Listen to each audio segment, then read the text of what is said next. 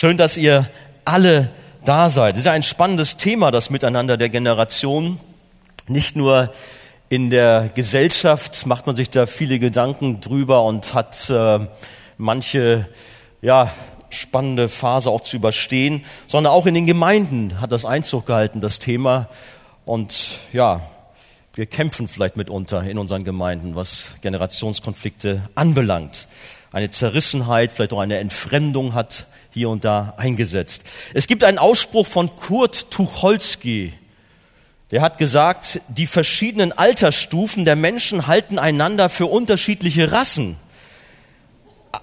Alte haben gewöhnlich vergessen, dass sie einmal jung waren oder sie vergessen, dass sie alt sind und Junge begreifen nie, dass sie alt werden. Kennt ihr sowas untereinander? Ah ja, so ist das. Der Unterschied zwischen der älteren und der jüngeren Generation ist manchmal so groß, dass er größer gar nicht sein kann und man fast sogar meint, Mensch, die Probleme können nur gelöst werden, wenn man ganz weit auseinander geht bloß sich nicht begegnen. Man hört Leute sagen, die Alten haben heute nichts mehr zu melden, sie gehören dem alten Eisen an und den Jungen gehört ja ohnehin die Zukunft. Und wir haben in der Gesellschaft teilweise ja fast so eine Art Jugendwahn, so in der Wirtschaft. Da werden halt so die fähigen älteren Leute schon rausgekickt, damit Nachwuchs da ist und mitunter die Unternehmen äh, schießen sich da selbst ins Bein, oder wie sagt man, oder schneiden sich selbst den Ast ab. Manchmal recht tragisch. Aber auch in den Gemeinden hin und her habe ich das schon mitbekommen, dass man da auch nur noch auf die Jugend setzt. Das sagt dir der Jugendpastor, so ein bisschen mal etwas anderes zu betonen. Aber ich warne davon, wenn er gleich noch darauf zu sprechen kommt, wir brauchen einander. Ein Beispiel, ich habe von einer Gemeinde gehört, sogar hier in Norddeutschland, liegt ein bisschen länger zurück. Da haben die Älteren sehr frustriert und traurig gesagt, ja, man will uns nicht mehr in der Gemeinde, man mag nicht mehr unsere Lieder, man hat uns ausgegrenzt, man möchte uns sogar aus der Gemeinde raushaben, wir passen da nicht mehr rein. Und zur gleichen Zeit hörte man von den Jungen, yes, wir haben gerade heilige Bücherverbrennung vorgenommen. Gemeint waren die Liederbücher der Gemeinde. Äh, und wir haben jetzt einen neuen Kurs, die alten Bremser müssen raus und dann geht's vorwärts zur nächsten Erweckung. Das ist natürlich ein bisschen sehr drastisch ausgedrückt, aber so in etwa war das. Und wir können uns vorstellen, dass im Nullkomma-Nix in dieser Stadt plötzlich zwei Gemeinden existierten. Gemeindewachstum. Aber so soll kein Gemeindewachstum sein. Passen alt und jung zusammen oder nicht zusammen? Der Konflikt ist übrigens nicht neu. Ich äh, habe jetzt kein weiteres Zitat aus Zeitgründen, aber ich habe von Sokrates gefunden, äh, dass das damals auch schon in der Antike so ein Thema war. Und äh, wenn man diese Aussprüche liest, man denkt, man ist in der heutigen Zeit. Aber wie soll man als Gemeinde diesem Problem begegnen? Lass uns mal einen Text lesen aus Römer Kapitel 12, die Verse 9 bis 18.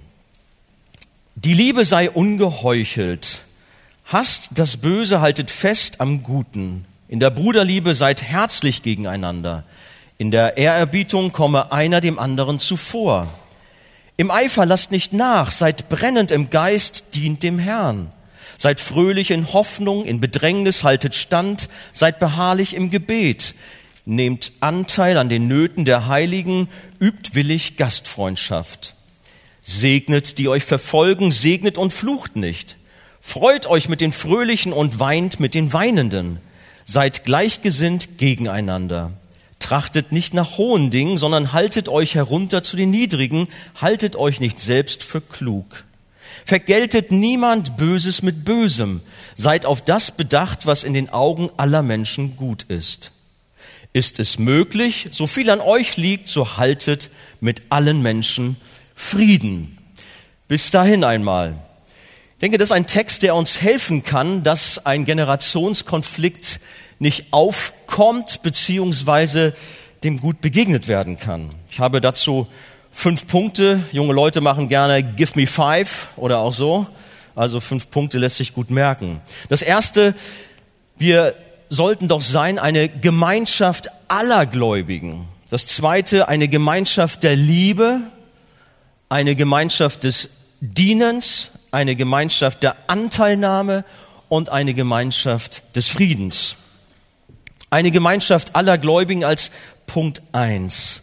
Es geht in unserem Text um die Gemeinde unseres Herrn und er ist der Ort, an dem alle Generationen zusammenkommen, um gemeinsam Gott, den Herrn anzubeten und gemeinsam Jesus nachzufolgen. Gemeinde ist keine soziologische Erfindung, nicht irgendwie ein Konstrukt, was sich Menschen ausgedacht haben, sondern eine genialer Gedanke, ein Geschenk von unserem Herrn.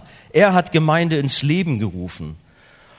Und die Bibel kennt keine Spezialgemeinden. Sie kennt nicht besondere Jugendgemeinschaften, Jugendgemeinden, die es doch immer mehr auch gibt.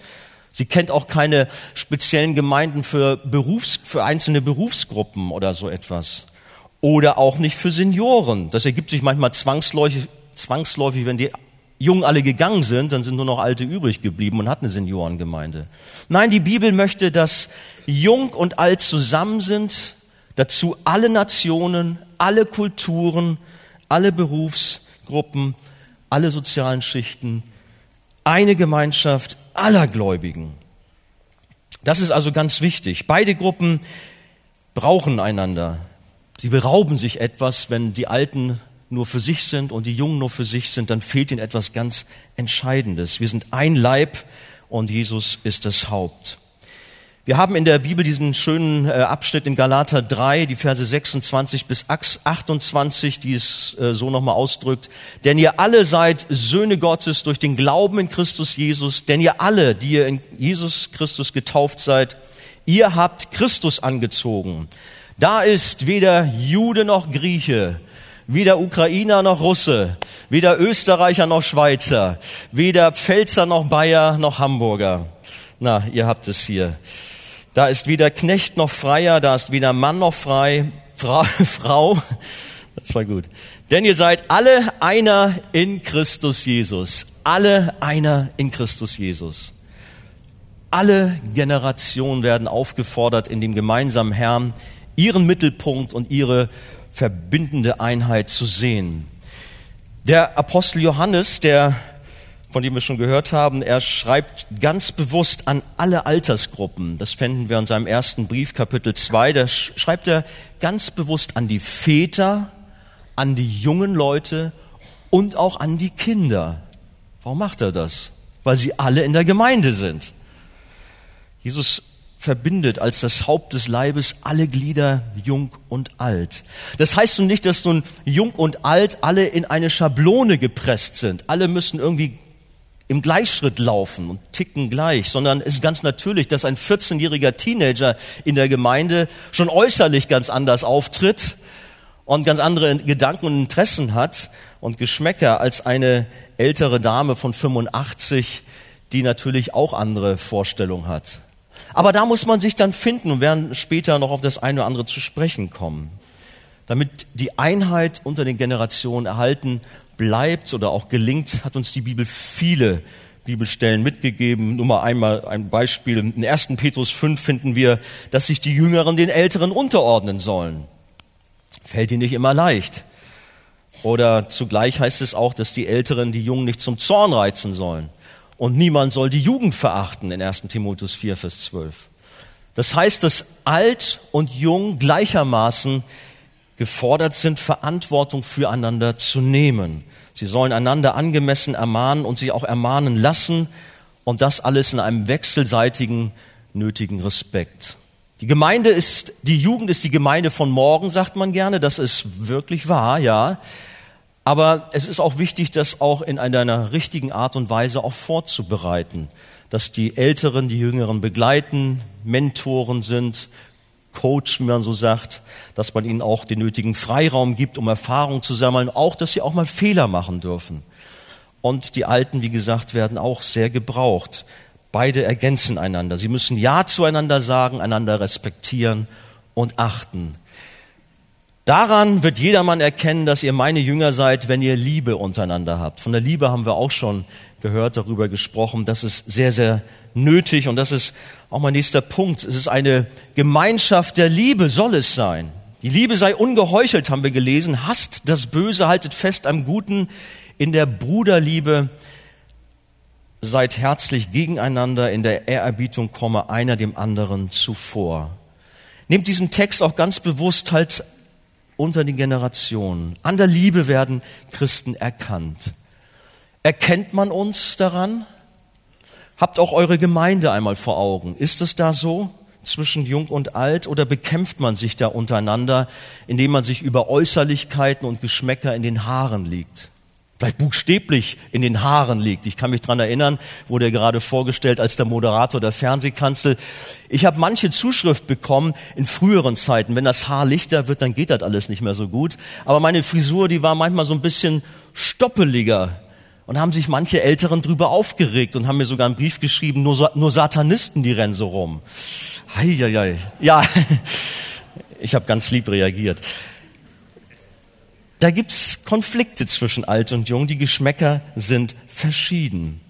Aber Gottes Geist hat in uns Wohnung gemacht und dabei wurde auch die Liebe Gottes in unsere Herzen ausgegossen. Der Glaube an Gott ist eine Farce, wenn wir untereinander keine Liebe haben. Wenn die Liebe fehlt, dann fehlt alles.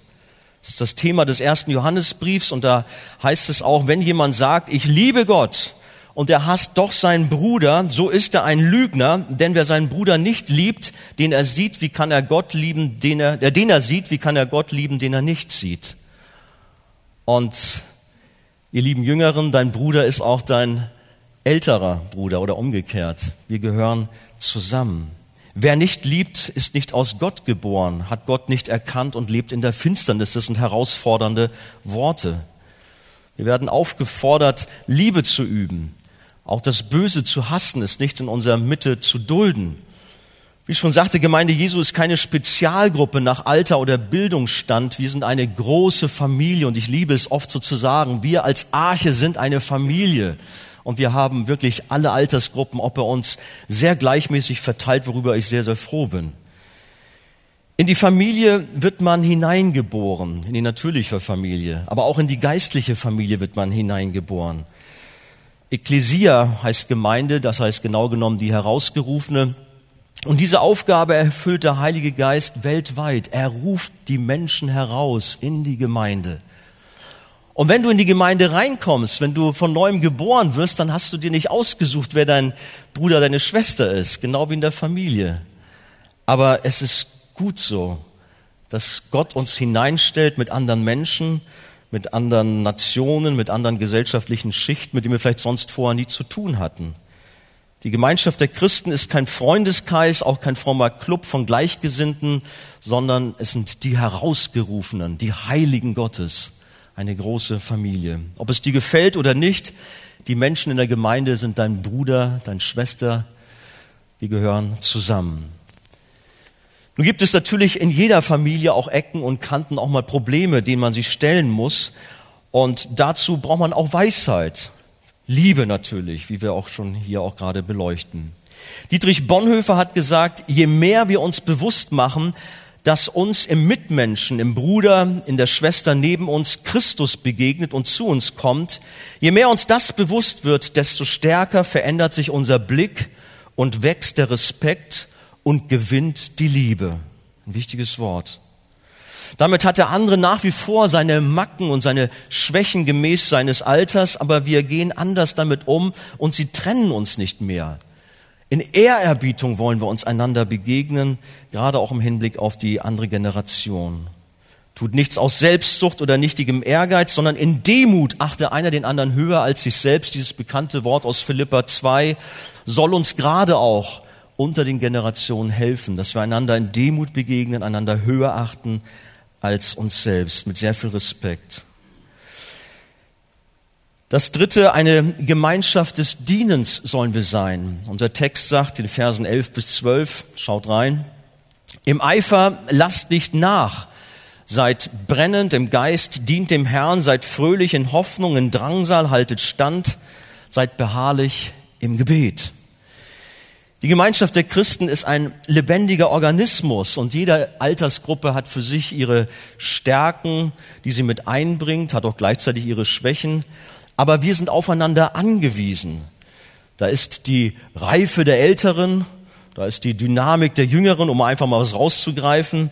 Und Paulus bezeichnet uns nicht von ungefähr auch als Leib im 1. Korinther 12. Christus das Haupt und wir sind die Glieder. Unsere Verbindung untereinander und zu Gott, auch davon haben wir ja schon gehört, das ist ganz entscheidend, die Verbindung zu Gott, die soll so eng sein, wie unsere einzelnen Körperteile und Organe miteinander untrennbar verbunden sind. Und Gott hat jedem eine besondere Gabe mitgegeben, mindestens eine. Aber dazu gilt auch, dass er jedem altersgemäß Gaben gegeben hat, die ganz wichtig sind, die wir nicht missen wollen, zum Segen füreinander. Im 1. Petrus 4 stehen diese bekannten Worte, dient einander, jeder mit der Gnadengabe, die er empfangen hat, als gute Haushalter der mannigfachen Gnade Gottes. Und das nicht nur die Gabe, sondern wie gesagt auch das jeweilige Alter wirklich ein Geschenk. Wir brauchen das in der Gemeinde. Kraft und Ausdauer haben, sagt man manchmal eher die Jungen. Manchmal habe ich auch festgestellt, sehr umgekehrt, wo ich staune, wie ältere Menschen akribisch dabei sind, Jesus dienen, alles geben. Aber da gibt es viele Bereiche, wo wir wirklich einander wunderbar ergänzen können. Gott hat alles für uns gegeben und wir wollen aus Liebe für Gott leben und auch alles für ihn geben, einander dienen. Jesus hat es uns vorgemacht, was es heißt, und eins der besten Beispiele ist die Fußwaschung. Bist du bereit, deinem, wie du meinst, rückständigen und verknöcherten Bruder in dieser Weise zu dienen? Oder bist du bereit, deiner, wie du meinst, oberflächlichen, lauen, zu jungen, unreifen Schwester so zu dienen? Wir müssen darüber mal nachdenken, wie ist unser Verhältnis? In unseren Gedanken hauptsächlich auch. So offen zueinander zeigen wir das vielleicht nicht. Da sind wir sehr respektvoll, sehr lieb zueinander. Aber was spielt sich in deinen Gedanken ab, dem anderen Alter gegenüber? Würden wir nicht vielmehr einander die Köpfe als die Füße waschen und mal wieder tüchtig die Meinung sagen? Dienen ist nicht populär, vielmehr will man sich bedienen lassen. Aber wir haben einen großen Auftrag da, als Gemeinde Jesu einander zu dienen, füreinander da zu sein. Die Gaben sind nicht zum Selbstzweck gegeben, sondern zum Nutzen der Gemeinschaft der Gläubigen. Wir sollen uns umeinander kümmern, füreinander da sein und das generationsübergreifend. Die Bibel zeigt an so vielen Stellen, wie das geschehen soll und ich könnte jetzt viel Zeit damit nehmen, euch die ganzen Stellen ähm, zusammenzuschreiben. Ich habe übrigens äh, Konzepte gemacht, ein paar habe ich da, 20 Stück, könnt ihr euch gerne nachher abholen. Aber da gibt es so viele Stellen, wo es heißt, dass wir füreinander beten sollen, einander ermahnen sollen, einander erbauen sollen, einander ermuntern mit Lobgesängen, die Lust, die, nicht die Lust, ja vielleicht auch das, die Last des anderen tragen, äh, herzlich begegnen, einander unterordnen, gegenseitig dienen, gegenseitig trösten, gegenseitig zurechthelfen, einander verzeihen, einander ermahnen, einander belehren, einander lieben und, und, und. Ihr müsst das mal so raussuchen. Einander, einander, einander. Wir sind keine Einzelkämpfer. Gibt ja immer noch so welche, die meinen, ja, ich gehöre zum Leib Christi und zur Universalgemeinde. Nein, der Leib Christi ist Gemeinde aller Generationen. Wir brauchen einander, dass wir nicht für uns alleine kämpfen. In einer Gemeinde, in der jeder seine Gaben und Fähigkeiten so einsetzt, dass er anderen damit dient, dann werden alle auferbaut, getröstet, gestärkt, ermahnt, unterrichtet und die Beziehungen untereinander wachsen und werden immer fester. Eine lebendige Gemeinschaft ist immer da, in der sich Menschen gegenseitig dienen. Dann haben wir noch gehört, dass wir beten sollen. Und auch da ist es ganz wichtig, dass wir füreinander beten. Die Älteren tun das mit einer großen Hingabe für die Jungen. Wir hören das immer wieder. Auch bei Freizeiten. Wir kommen zurück, dann heißt es, wir haben für euch gebetet. Wie war's denn? Erzählt doch mal. Und das freut uns. Wir merken das auch, diese Gebetsunterstützung. Aber auch wir Jungen sind gefordert, für die Alten zu beten. Und sicherlich geschieht das auch hier und da. Aber es kann bestimmt noch mehr werden, dass wir gegenseitig so umbeten. Die Jungen, die Alten, die Alten, die Jungen. Betet und segnet einander. Das nächste, wir sollen auch eine Gemeinschaft der Anteilnahme sein.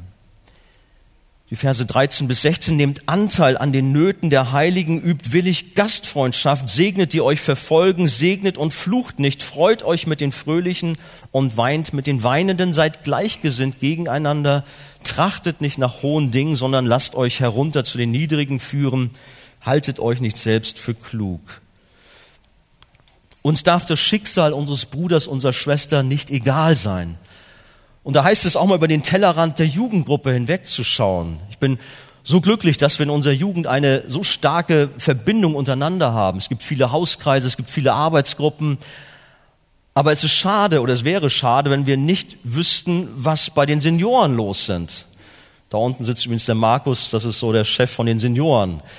Und wir freuen uns auch, dass untereinander zwischen alt und jung ein gutes Verhältnis da ist, dass wir uns füreinander auch interessieren, dass wir füreinander beten, wie ich gerade schon sagte. Und bei den Älteren genauso, die es ja auch mal hören, was sind für Nöte bei den Jüngeren.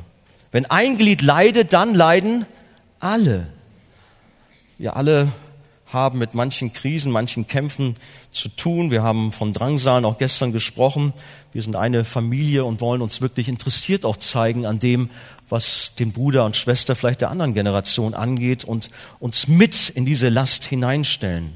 Wir weinen und lachen mit dem Nächsten, denn es betrifft uns, weil wir eine große Familie sind. Einer trage des anderen Last und so soll das Gesetz Christi erfüllt sein. Wir brauchen einander. Ich habe eine rührende Geschichte gehört von einer Behinderten-Olympiade. Der Startschuss fiel und der erste war den anderen bald weit voraus und es schien, es könnte ihm den Sieg niemand mehr streitig machen. Doch kurz vor dem Ziel stürzte er und kam ohne Hilfe nicht mehr alleine hoch. Doch da kam der zweite schon heran, lief aber nicht vorbei, sondern half ihm auf und hakte ihn unter. Gemeinsam ging es nun nicht mehr ganz so schnell und so holten alle anderen auch auf, aber auch sie liefen nicht vorbei, sondern hakten sich ebenfalls ein und so liefen alle acht gemeinsam durchs Ziel. Einander helfen und gemeinsam das Ziel erreichen. Das ist auch das, was uns als Gemeinde betrifft. Und auch wir sind gefordert, einander unterzuhaken, alt und jung, jung und alt, und gemeinsam dem Ziel entgegen. War auch von Gastfreundschaft die Rede, auch da wollen wir offene Häuser haben. Und ich finde es großartig, wie auch gerade die Älteren immer wieder auch da auch Jüngere einladen. Ich bekomme das hier und da mit, so dass man einander näher kennenlernt, zum Kaffee sich mal trifft oder auf eine Gartenparty. Das tut gut, um auch dort die Beziehungen zu vertiefen.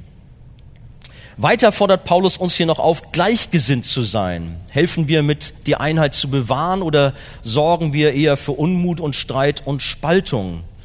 Und da gibt es natürlich gerade auch zwischen den Altersgruppen schon so manches, was passieren kann.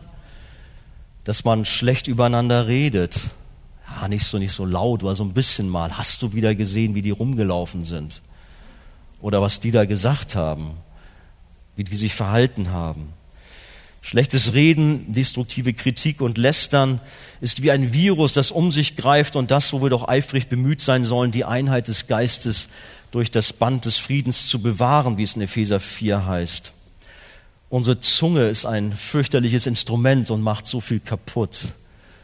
Auch gerade innerhalb der Gemeinde haben wir leider manches Mal davon schmerzlich erfahren müssen, wenn dort etwas eskaliert, aus dem Ruder läuft. Bewahre uns der Herr davor, dass wir nicht schlecht übereinander reden, sondern dass wir gut übereinander sprechen, dass wir Segensworte aussprechen, dass wir positiv zueinander sind. Jesus liebt die Gemeinde und um die enge Beziehung zwischen ihm und der Gemeinde zu beschreiben, benutzt Paulus in seinem Brief auch das Bild der Ehe. Auch davon haben wir schon gehört, wie wichtig es ist. Eheleute stehen zusammen und ganz bewusst wird dieses Bild auch als Bild für die Gemeinde genommen. Gemeinsam tragen, gemeinsam füreinander da sein, Achtung voreinander haben, egal welches Alter und welche Macken auch da sind. Mein letzter Punkt, da will ich ein bisschen mehr auch Zeit nehmen, das ist eine Gemeinschaft des Friedens. Vergeltet niemand Böses mit Bösem. Seid auf das bedacht, was in den Augen aller Menschen gut ist. Ist es möglich, so viel an euch liegt, so haltet mit allen Menschen Frieden. Untereinander Frieden zu halten, ist hier mal für mich in dieser Predigt der Schlussappell und das ist so ein wichtiger Appell, Frieden zu halten. Gerade sprach ich schon vom Thema Uneinigkeit, wie es auch durch schlechtes Reden entstehen kann.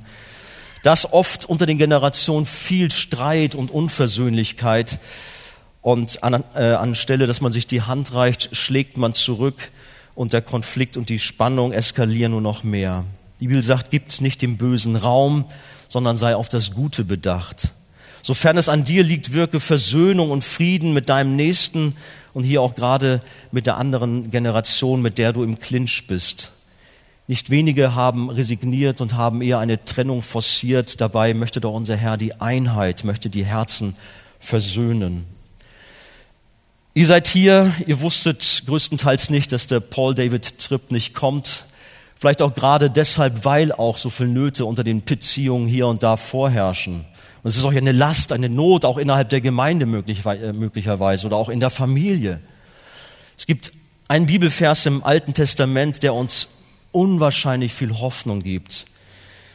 Ihr kennt ihn alle, wir finden ihn in Malachi, Malachi 3, Verse 23 bis 24. Ein, äh, ja, fast schon ein denkwürdiger Bibelvers. Siehe, ich will euch senden den Propheten Elia, ehe der große schreckliche Tag des Herrn kommt. Der soll das Herz der Väter bekehren zu den Söhnen und das Herz der Söhne zu ihren Vätern, auf das ich nicht komme und das Erdreich mit dem Bann schlage, heißt es da. Ich habe mich gefragt, ist das Wort zufällig am Ende des Alten Testamentes? Das ist Zufall, ganz bestimmt nicht. Danach wissen wir, dass Gott 400 Jahre lang schwieg, zumindest so was die Schrift angeht. Aber dieses Wort steht da so als eine Ermahnung, auch als eine Ermutigung, dass sich das Herz der Söhne zu den Vätern oder auch umgekehrt der Väter zu den Söhnen bekehren soll. Die Beziehung von Vätern zu ihren Söhnen beziehungsweise von Eltern zu ihren Kindern ist ein Gradmesser eines geistlichen Standes, der über Segen oder Gericht Gottes entscheidet. Und die Versöhnung zwischen Vater und Sohn wird hier als das besondere Kennzeichen eines neuen Lebens aus Gott herausgestellt. Andersherum ist es ein Zeichen großer Sünde, wenn wir um uns herum schauen. Wir sehen die Zerrüttung in den Familien und Ehen, in unserer Gesellschaft und wir sind oft erschüttert, wie alles immer schlimmer wird und es kaum noch heile Familien gibt. Die Bibel spricht davon, dass ein Zeichen der letzten Tage sein wird, zum Beispiel der Ungehorsam der Kinder in Römer 1, Vers 18 oder auch 2. Timotheus 3, Vers 1. Ich weiß nicht, wie es euch geht. Manches Mal, wenn ich so spazieren gehe, dann schaue ich zu den Häusern hoch und denke, na, was ist hier gerade los? Vielleicht hört man sogar gerade, wie da ein Streit zugange ist. Wie leben die Menschen zusammen? Manchmal denke ich fast, was wäre, wenn jetzt das Haus transparent wäre, wie ein Puppenhaus, und du würdest sehen, wie dort Vater gegen Mutter agieren oder über einen Streit in der Familie, Kinder gegen Eltern, wie wird es hier und da aussehen? Und wir wissen, es ist viel, viel Not in unserer Gesellschaft, aber auch in unseren Gemeinden hier und da. Natürlich ist der Grund sehr oft das furchtbare Versagen der Eltern, ihre Schuld und Sünde, aber wir wissen auch, das Herz der Teenager und Jugendliche ist auch voller Sünde. Und dass sie das Leben der Eltern schwer machen können, wissen wir auch nicht nur in Zeiten der Pubertät. Eltern wie Kinder, beide sind Sünder und brauchen Veränderung.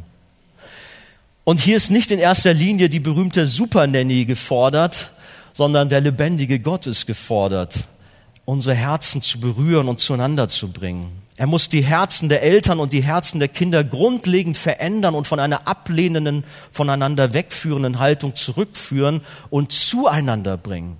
Einer ist für den anderen da, und in der Liebe Christi umsorgt einer den anderen und schaut, wie er dem Nächsten dienen kann.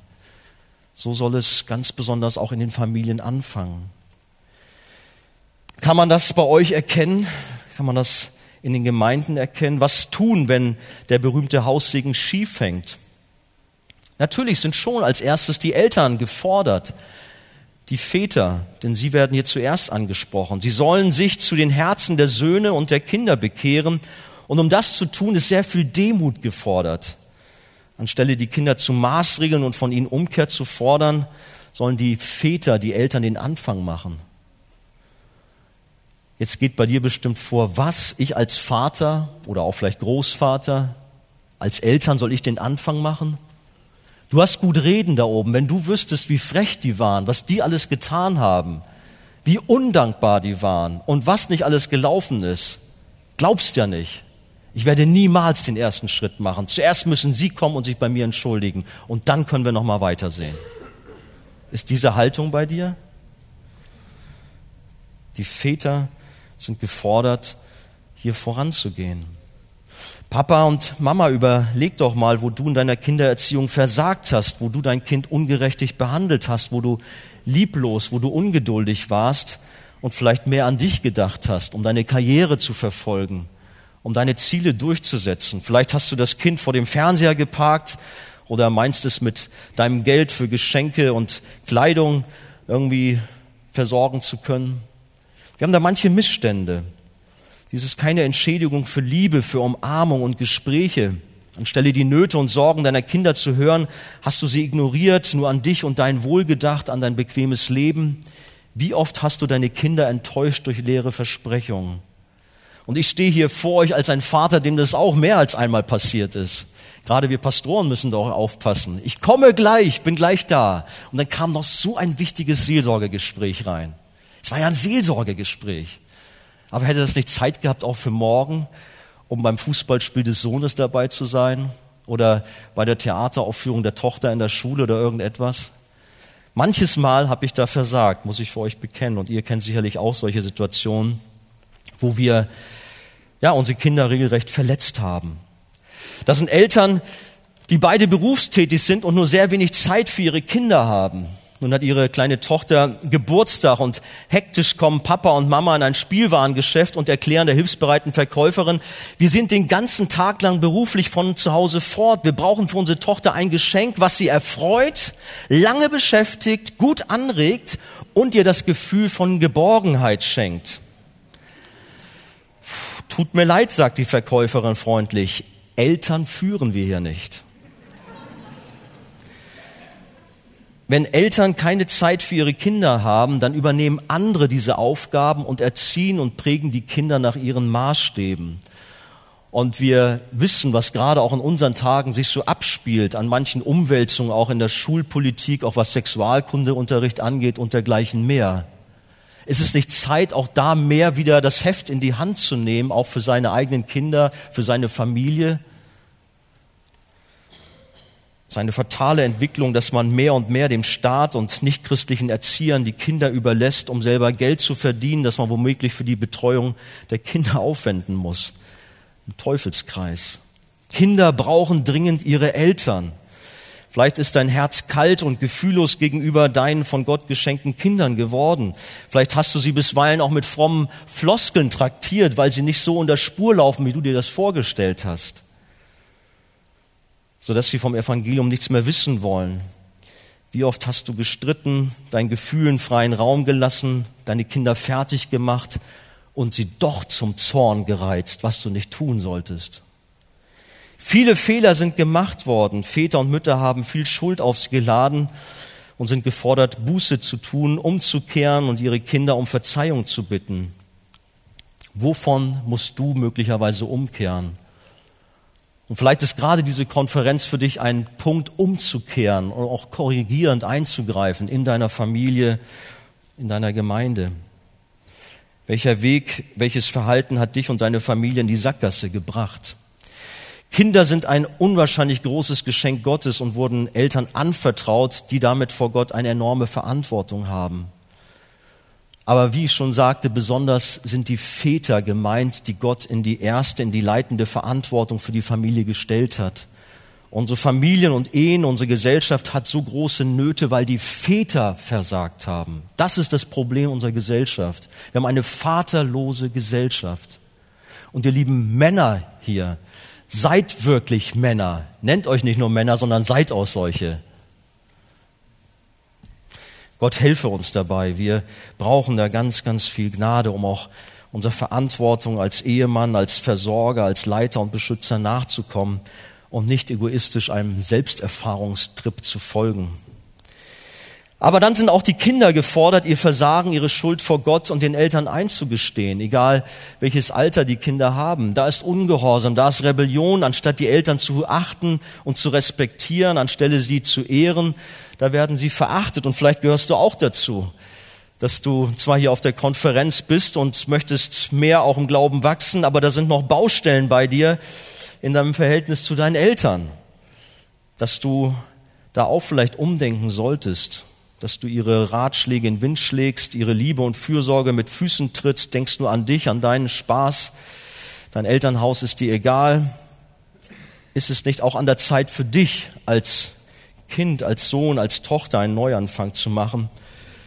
dich bei Gott in erster Linie zu entschuldigen, aber auch tatsächlich zu deinem Vater, deiner Mutter zu gehen und um Entschuldigung zu bitten.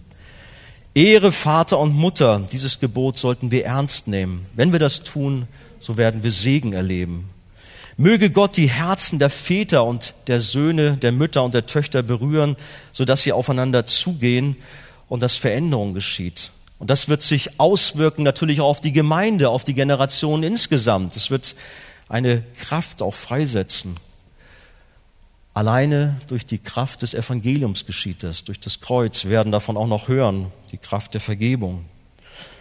Wir denken an dieser Stelle aber auch besonders an die Kinder, deren Herzen weit entfernt ist, die gegangen sind, die vielleicht so frustriert waren aufgrund des dauernden Crash zu Hause, obwohl man doch gläubig war und sind in die Welt gegangen und das möglicherweise auch viel Not. Und du hast als Papa, als Mama oder als Opa, als Oma viele Tränen vergossen. Sie leben ihr Leben, diese Kinder in der Sünde, haben kein Gespür mehr für das Evangelium. Aber denken wir nur an die Geschichte von dem verlorenen Sohn, die uns da auch Mut machen möchte, dass Umkehr möglich ist. Veränderung des Herzens ist möglich, auch wenn der verlorene Sohn absolut am Ende gelandet ist. Aber Gott hat ihn gepackt und hat ihn zurückgebracht. Aber wie war die Reaktion des Vaters? hat er zu Hause gewartet. Er muss sich ja bei mir entschuldigen. Was er sich da geleistet hat, wäre ein ganz dicker Klopper. Nein, er ist ihm entgegengelaufen. Kennt ihr die Geschichte schon?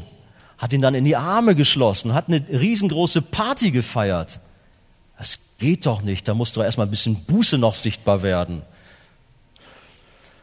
Ich denke, da können wir von lernen, auch miteinander auch umzugehen. Auch für den älteren, eifersüchtigen Sohn hatte der Vater viel Liebe übrig. Aber es sind nicht nur die verlorenen Söhne und Töchter, sondern da sind auch verlorene Väter und Mütter, die Jesus nicht kennen und sogar ablehnen und Kindern den Glauben verbieten und damit das Leben schwer machen. Ich muss euch sagen, in der Jugendarbeit habe ich da eine Menge erlebt, was mich erschüttert hat.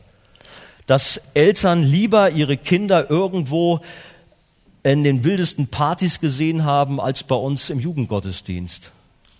Ist nicht einfach manchmal. Gott möge auch in solchen Situationen gerade auch den Kindern helfen, durchzuhalten, geduldig zu sein und trotzdem auch diesen Eltern Ehre und Respekt gegenüber zu haben und auch sie zu ehren. Aber Gott kann auch die Herzen dieser Eltern berühren, sodass sie umkehren und wie, die, wie äh, den Kindern auch Jesus nachfolgen. Gott heilt zerbrochene Beziehungen, aber nicht nur in der Familie, sondern auch in der Gemeinde. Wir wollen keine Parallelgesellschaften oder irgendwie so gesplittet, wie ich am Anfang sagte, zwischen alt und jung. Wir brauchen einander ganz bestimmt. Keine Streitigkeiten, keine Konflikte untereinander. Möge der Herr uns da helfen. Ich freue mich, dass wir bei uns auch immer wieder auch solche Dinge hatten wie Patenschaften zwischen alt und jung könnte man vielleicht mal wieder aufleben lassen, aber ich habe gemerkt, dass das eine regelrechte Kraft freisetzt, dass man sich zueinander wendet, dass man dann füreinander ein Ohr hat, füreinander betet. Das tut gut, so als Empfehlung einmal. Vorhin habe ich schon gesagt, dass wir füreinander beten, anstelle vielleicht übereinander schlecht zu reden. Wie oft ist man nämlich da und schaut den anderen an, was er für komische Kleidung anhat, wie er sich benimmt und so weiter. Nein, lasst uns doch da die Geschmäcker zurückstellen. Ich weiß, dass auch gerade das Thema Musik ist ein großes Thema, wo sich wirklich ganz schön Streit ergeben kann. Und ich habe manche Gespräche da geführt. Das letzte, was in der Richtung war, da sagte mir ein älterer Bruder, also diese Rap-Geschichten, das ist aber nun wirklich vom Teufel. Das geht ja nun gar nicht. Naja, dass nun da die Jüngeren eine große Freude haben, auch diese Raps zu machen, wo sie sich sehr viel Mühe geben, diese Texte auszuformulieren. Das ist ja so ein Sprechgesang, ein gewisser Reim. Aber wie viel Mühe sie sich auch machen, das Evangelium darüber zu transportieren, das war ihm ganz egal. Das ist vom Teufel und fertig aus. Da ist manchmal sehr viel Lieblosigkeit. Andersrum genauso, wenn da vielleicht jemand singt, so einem, einem, einem klassischerweise und ein junger Mensch sagt, oh du liebe Zeit, ah, das ist vielleicht für ihn vom Teufel oder so. Also Geschmäcker sind sehr, sehr verschieden. Der Bruder sagte mir übrigens, im Himmel wird es nur klassische Musik geben. Das glaube ich nicht, ganz bestimmt nicht. Vielleicht gibt es dann eine Abteilung mit klassischer Musik, aber da wird es auch alle anderen Sachen geben, ganz bestimmt. Da ist manches Mal sehr viel unnötige Reibereien, die nicht sein müssen. Oder heute Morgen stehe ich hier vor euch nur so mit so einem T-Shirt und eine Krawatte. Habe ich auch schon manchmal Ärger gekriegt. Das geht doch nicht. Das ziemt sich nicht, eine Predigt zu halten ohne Krawatte. Normal tue ich das nicht. Glaube ich, mache ich fast zum ersten Mal hier. Ne? Schlimm genug. Hört ihr? ja, ja. Aber da habe ich dann auch mal zurückgesagt, naja, aber euch Älteren mag das jetzt vielleicht gerade so ein bisschen ein Anstoß sein, aber ich weiß, dass es den Jüngeren sehr gefällt, dass man auch mal ein bisschen legerer auftritt. die, die, Liebe des Herrn. Haben wir Liebe? Das ist das Entscheidende füreinander. Da denke ich, sind so Äußerlichkeiten, das ist wirklich Nebensache. Beschäftige dich also nicht in deiner Predigt mit dem, was dein Vorder- oder Nebenmann so anhat, wie sein Geschmack ist, sondern was in ihm ist. Der Geist Gottes wohnt in ihm, die Liebe Christi ist in seinem Herzen. Alt und jung brauchen einander. Sie ergänzen und befruchten sich gegenseitig in der von ihnen von Gott gegebenen Art, um Gott auch gemeinsam nachzufolgen. Im Psalm 148, da steht, Jünglinge und auch Jungfrauen, Greise mitsamt den Knaben, sie sollen loben den Namen des Herrn. Auch wieder ein schönes Miteinander. Gemeinsam loben wir den Herrn. Da ist nicht irgendwie eine Gruppe für sich, die loben den Herrn und die andere da und dort. Sicherlich gibt es in der Gemeinde auch die Arbeitsgruppen. Dagegen wollen wir nichts sagen. Wir haben schon gehört, wir haben eine wunderbare Jugendarbeit, eine gesegnete Seniorenarbeit. Das hat alles seinen Platz aber wir wollen auch, und das ist auch ganz wichtig, auch gemeinsam den Herrn preisen, ihn loben, auch in den Gottesdiensten und zusammenstehen. Ohne Liebe zum Nächsten, ohne Liebe in unseren Familien, ohne Liebe in der Gemeinde zu anderen Generationen können wir Gott nicht lieben und wir werden als Familie Gottes unglaubwürdig. Das ist wieder das, was wir eingangs hörten. Wir brauchen die Vertikale zu Gott, um auch in der Horizontalen unsere Beziehung zu pflegen. Aber wenn ich so ein paar Sachen angesprochen habe und die Zeit reicht eigentlich nicht aus, um manche Dinge zu vertiefen, so lade ich uns dennoch ein, auch drüber nachzudenken, wie ist unser Verhältnis zur anderen Generation, zu meinen Kindern, zu meinen Eltern, all diese Fragen. Und lasst das jetzt nicht so ruhen oder sagt, naja, das wird sich irgendwie schon erledigen, sondern nimm dieses Wort ernst. Eine Ermutigung war das aus Malachi.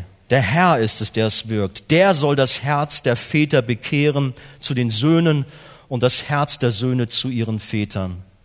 Wir selber mögen oft mit unserem Latein am Ende sein. Wie schaffen wir das? Ich habe keine Chance mehr. Wir haben uns entfremdet zu unseren Kindern, zu unseren Eltern oder Generationen in der Gemeinde. Aber wir haben einen Punkt, an dem wir alle zusammen hinkommen sollen. Das ist das Kreuz.